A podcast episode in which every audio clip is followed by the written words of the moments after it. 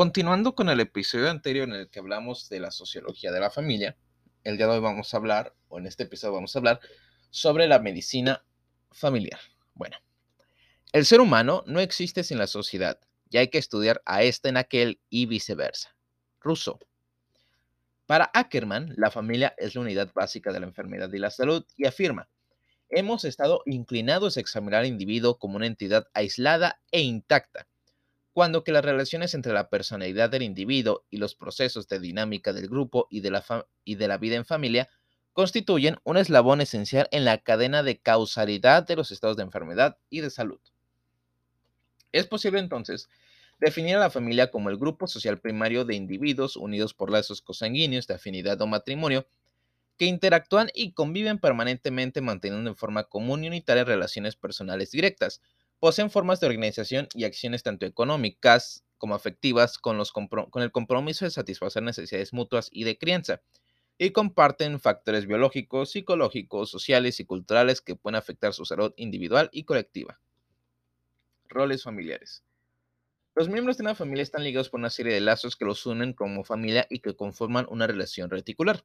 Los vínculos familiares se entrelazan bajo la influencia de diversos factores biológicos, psicológicos, sociales, culturales y económicos. Biológicamente, a través de la familia, la especie se perpetúa, hecho que solo puede cumplirse en una organización adecuada de las fuerzas sociales.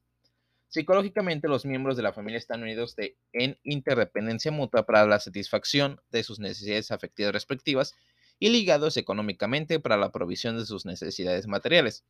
Los lazos familiares pueden consolidarse o relajarse ante los eventos críticos que se presentan en la existencia del individuo y que se manifiestan igualmente en la vida familiar. Desde 1928, Borges sugirió que la familia podría ser estudiada como una unidad de personas en interacción, ocupando cada una de ellas dentro de la familia, eh, dentro de la familia una posición definida por un determinado número de roles. Los roles vitales de marido, esposa, madre, padre e hijo adquieren un significado propio solo dentro de una estructura familiar y una cultura específica. De este modo, la familia moldea la personalidad de sus integrantes con relación a las funciones que tienen que cumplir en su seno y ellos a su vez tratan de conciliar su, condicionamiento inicial con las exigencias del rol que les imparte.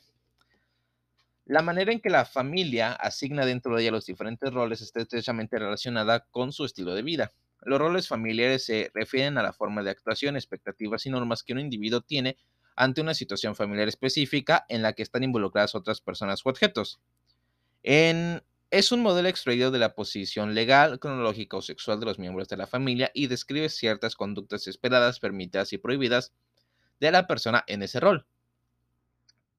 Ah, implica también las funciones asumidas o asignadas, tanto instrumentales como afectivas, que cada uno de los integrantes de la familia lleva a cabo.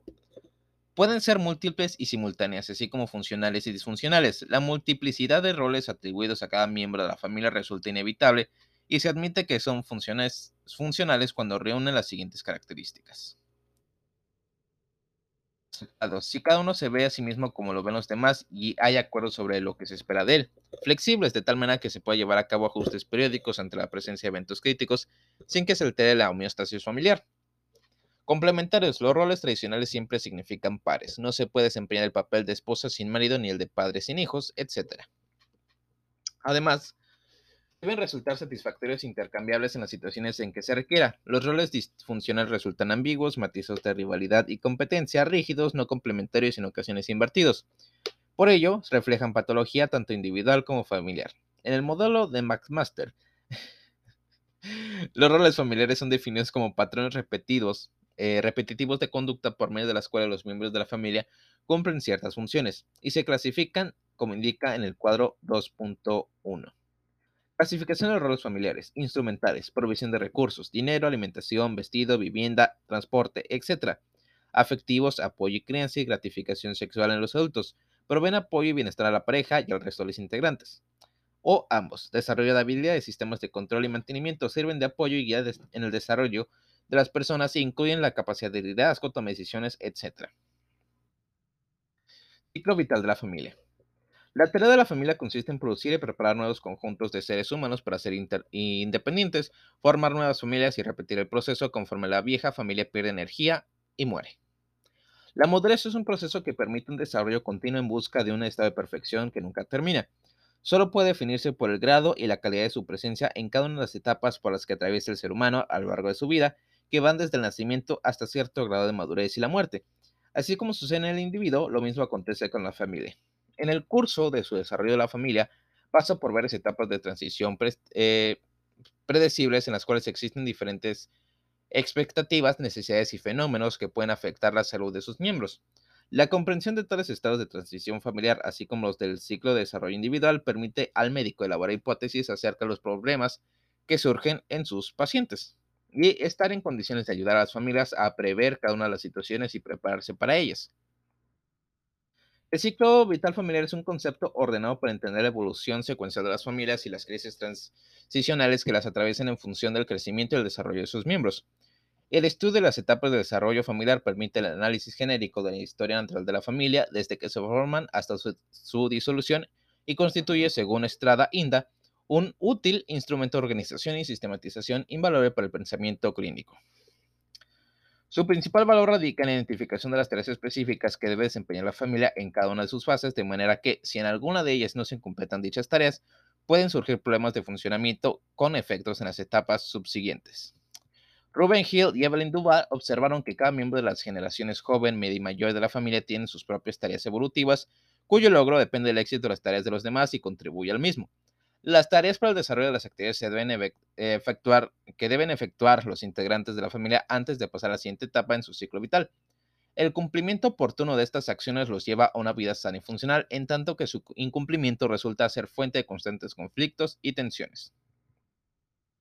En 1957, Duval clasificó el ciclo vital de la familia en ocho etapas relacionadas con entradas y salidas de miembros de la familia y con eventos nodales de la creencia. La familia comienza con la unión de una pareja, en muchos casos por medio del matrimonio y tras un cierto periodo de tiempo. Dependiendo del número de hijos, su crecimiento se reduce de nuevo a la pareja inicial con la cual se cierra el ciclo.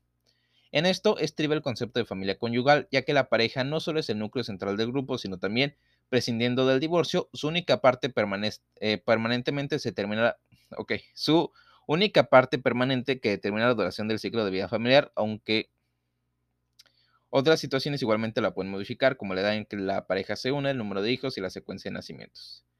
Como es natural, no todas las familias pasan de modo secuencial por el ciclo completo.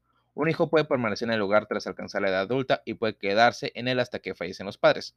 Cuando las personas divorciadas con hijos vuelven a casarse, pasan al mismo tiempo por varias etapas. El ciclo vital de la familia es una evolución en el curso eh, de la cual la familia se contrae a medida que el medio social con el que cada uno de los miembros está en contacto se va extendiendo. Este ciclo se ha distribuido para su estudio en cuatro etapas, conformadas a su vez por varias fases que explican el desarrollo del grupo familiar. La etapa constitutiva de la familia se inicia desde el momento en que la pareja decide adquirir el compromiso de vivir juntos, aunque no necesariamente independientes ni separados de sus respectivas familias de origen. Termina con el nacimiento del primer hijo. La fase preliminar en la cual se sientan las bases de lo que será la vida futura en pareja es el noviazgo, que es definido como el encuentro histórico de dos biografías que convergen. Resulta fundamental para comprender muchos de los fenómenos que suceden en las fases siguientes.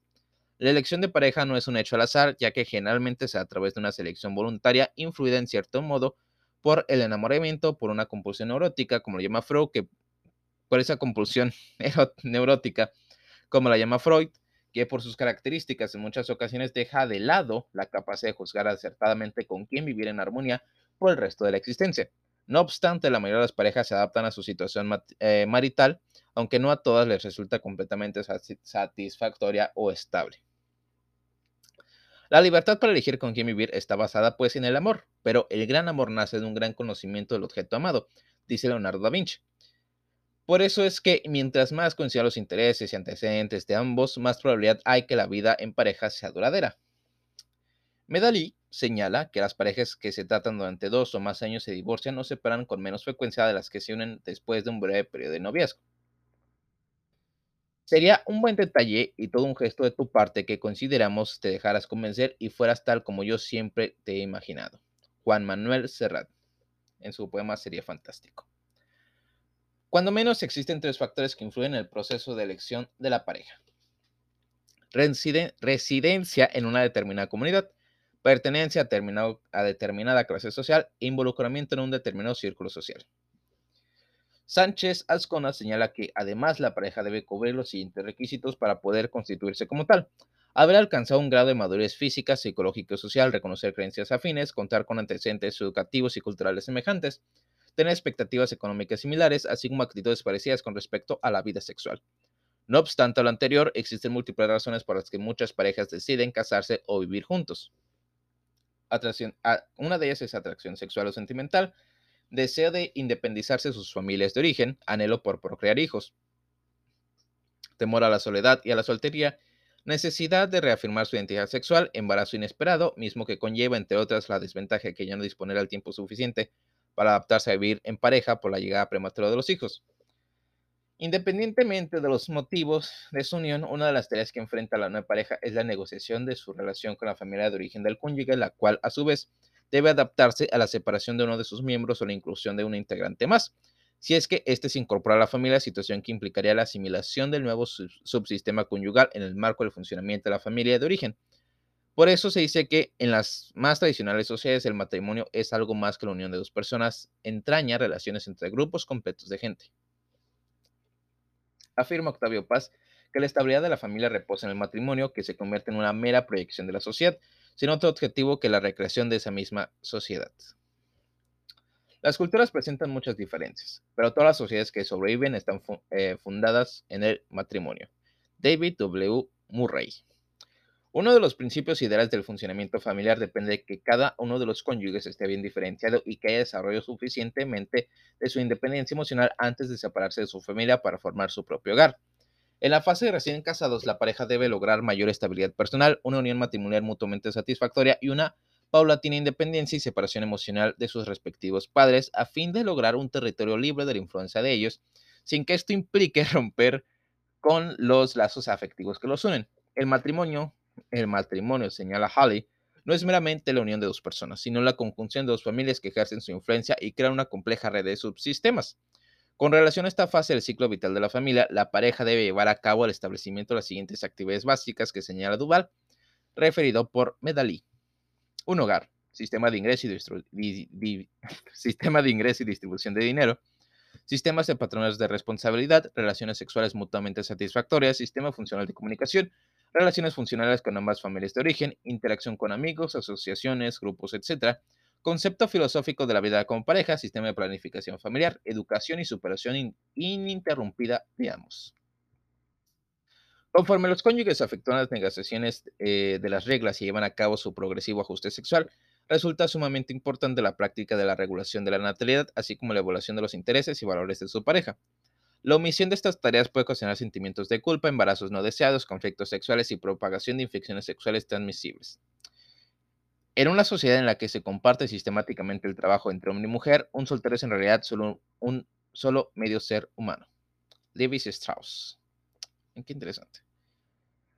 En la etapa procreativa se inicia la expansión del grupo familiar, ya sea por embarazo o por la adopción de los hijos, e incluye la creencia desarrollo de estos durante sus primeros años. Corresponde al periodo en que los hijos son económicamente, afectiva y jurídicamente dependientes de los padres. Al inicio de esta etapa, la pareja debe adaptarse al proceso del embarazo. Posteriormente, con el nacimiento del primer hijo, debe efectuarse otra serie de ajustes para modificar sus roles exclusivamente maritales y así enfrentar los requerimientos propios de la paternidad, lo cual puede generar serias dificultades, sobre todo cuando el hijo no satisface las expectativas de uno o ambos padres. Esta fase conlleva peligros potenciales en torno a adversidades como la dificultad del eh, subsistema parental para crear un ambiente psicológico adecuado a la familia en crecimiento o por organizar a los niños eh, de diferentes edades y a la familia como grupo. Pueden surgir problemas en el manejo de los aspectos de cercanía y distancia, tanto en el subsistema conyugal como entre el paterno filial, así como conflictos para la resolución de triangulaciones en los que se involucra alguno de los hijos ante las dificultades no resueltas de la pareja. Por ello, es necesaria la existencia eh, de límites claros que permitan al niño el acercamiento con sus padres y lo excluyan de las funciones psicológicas propias de los esposos.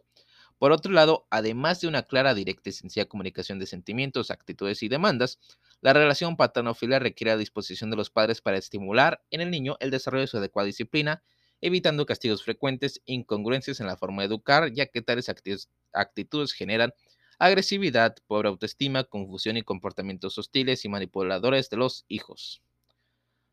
Así como los cónyuges adoptaron el rol de padres en esta fase, es importante el reajuste de las relaciones que deben efectuar con sus familias de origen para incluir el rol de los demás parientes, sobre todo el de los abuelos. En esta etapa ocurre la fase de consolidación de la familia y comienza la apertura hacia el exterior. Dice Sabater, más bien, dice Sabater que a diferencia de los demás seres vivos, que nacen ya siendo lo que definitivamente son, el hombre llega a hacerlo por medio del aprendizaje, el cual se da en primera instancia dentro de la familia a través de la socialización primaria. Después, la escuela, los grupos de amigos, el lugar de trabajo, etc., llevarán a cabo la socialización secundaria, en cuyo proceso el niño adquirirá conocimientos y competencias de alcance más especializado. Esta fase inicia con la separación incipiente del, primero de los hijos, que es a través del proceso de socialización secundaria al ingresar a la escuela, y termina al finalizar su adolescencia, época en que los hijos suelen dejar el grupo doméstico y dar inicio así a la etapa de dispersión. En este momento de la vida familiar resulta fundamental la adquisición de conocimientos que los padres deben tener sobre las características del crecimiento y el desarrollo de sus hijos, así como acerca de la alimentación, higiene, inmunizaciones, etc. Por otro lado, los, lapsos largos en las fases de expansión familiar, originados por razones culturales que propician matrimonios tempranos y familias con muchos hijos, pueden provocar patrones de morbimortalidad tan importantes, ya que aumenta la exposición a los riesgos de embarazo, de la multiparidad y de los embarazos tempranos y tardíos. De estas situaciones surge la necesidad de implementar y llevar a cabo programas de control prenatal y planificación familiar que incidan sobre los hechos mencionados, además de actividades tendientes a prevenir enfermedades y a mantener el bienestar biopsicosocial de todos los miembros de la familia mediante el uso adecuado y oportuno de los servicios de salud. Etapa de dispersión. Ok. Una de las principales tareas de los padres en las etapas anteriores ha sido la de facilitar la autonomía de sus hijos, ayudándoles a convertirse en seres productivos para su propio grupo social. En la familia con hijos en edad escolar es de trascendental, es de trascendental importancia abordar aspectos como el ingreso de los niños a la escuela, el incremento y facilitación de la socialización, la estimulación de la responsabilidad y los logros escolares, orientación sobre sexualidad, drogadicción y alcoholismo, entre otros. Al llegar a la adolescencia, los padres deben confrontar la difícil tarea de aceptar la diferencia de roles de los hijos mayores, así como su paulatina separación del hogar, lo cual ocurre en esta etapa. El desprendimiento de los hijos comienza con la salida definitiva del hogar del, primero de los hijos, lo cual puede ocurrir cuando aún la familia no termine de cursar la etapa, de la etapa procreativa. Durante este tiempo, los límites familiares deben ser más flexibles para permitir al adolescente moverse dentro y fuera del sistema familiar. Esta etapa termina con la salida del último de los hijos, momento en que la pareja debe ser capaz de ajustarse al final del periodo parental, mientras que sus hijos, ahora adultos, dan lugar a la formación de nuevas familias. Los momentos más proclives para el surgimiento de alguna patología en un grupo familiar son las tentadas o salida de miembros del sistema. J. Halley. La familia incorpora nuevos miembros solo por medio de nacimiento, adopción o matrimonio y es dejada por ellos de modo definitivo solo a través de la muerte o la separación radical de los esposos. Etapa familiar final.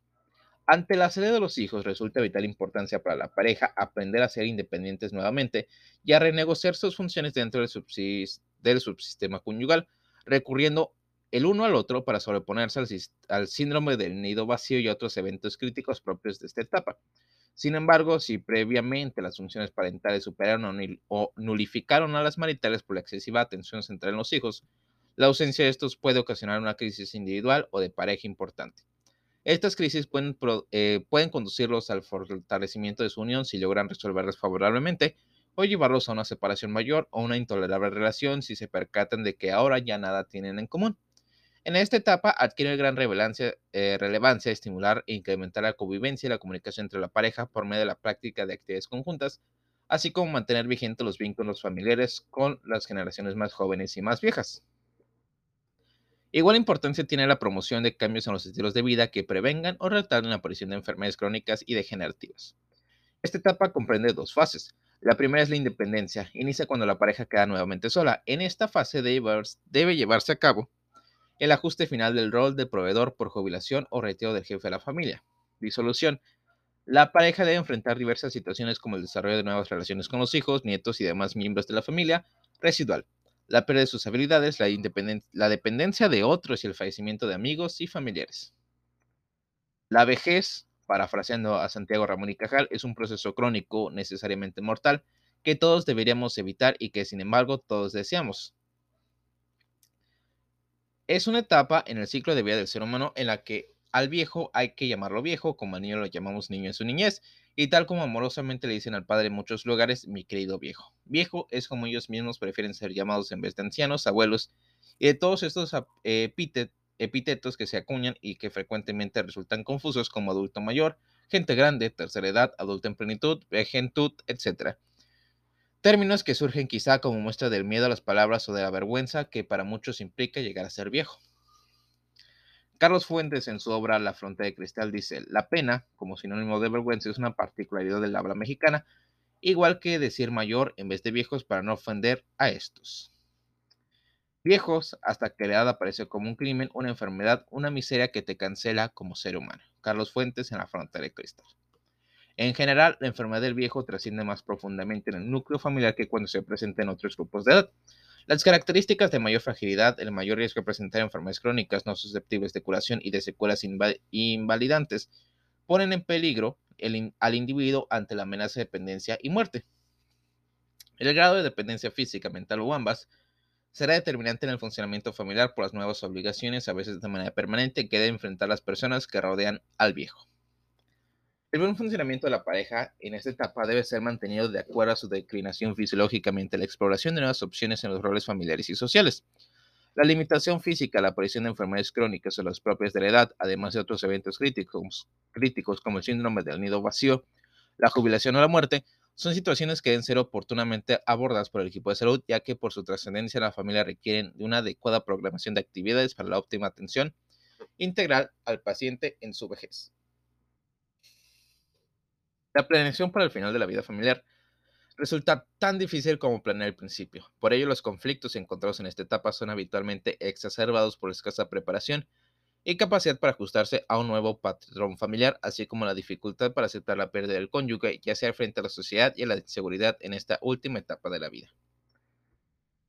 Este lapso de la familia anciana termina con el, eh, fallecimiento de uno de los cónyuges, en tanto que en su vida el restante se enfrenta entonces a diferentes alternativas, como el continuar viviendo solo, casarse nuevamente, mudarse al hogar de alguno de sus hijos o recluirse en un asilo hasta el final de sus días, cerrándose así el ciclo de vida de la familia, cuando el reemplazo ya está dado por las nuevas familias formadas.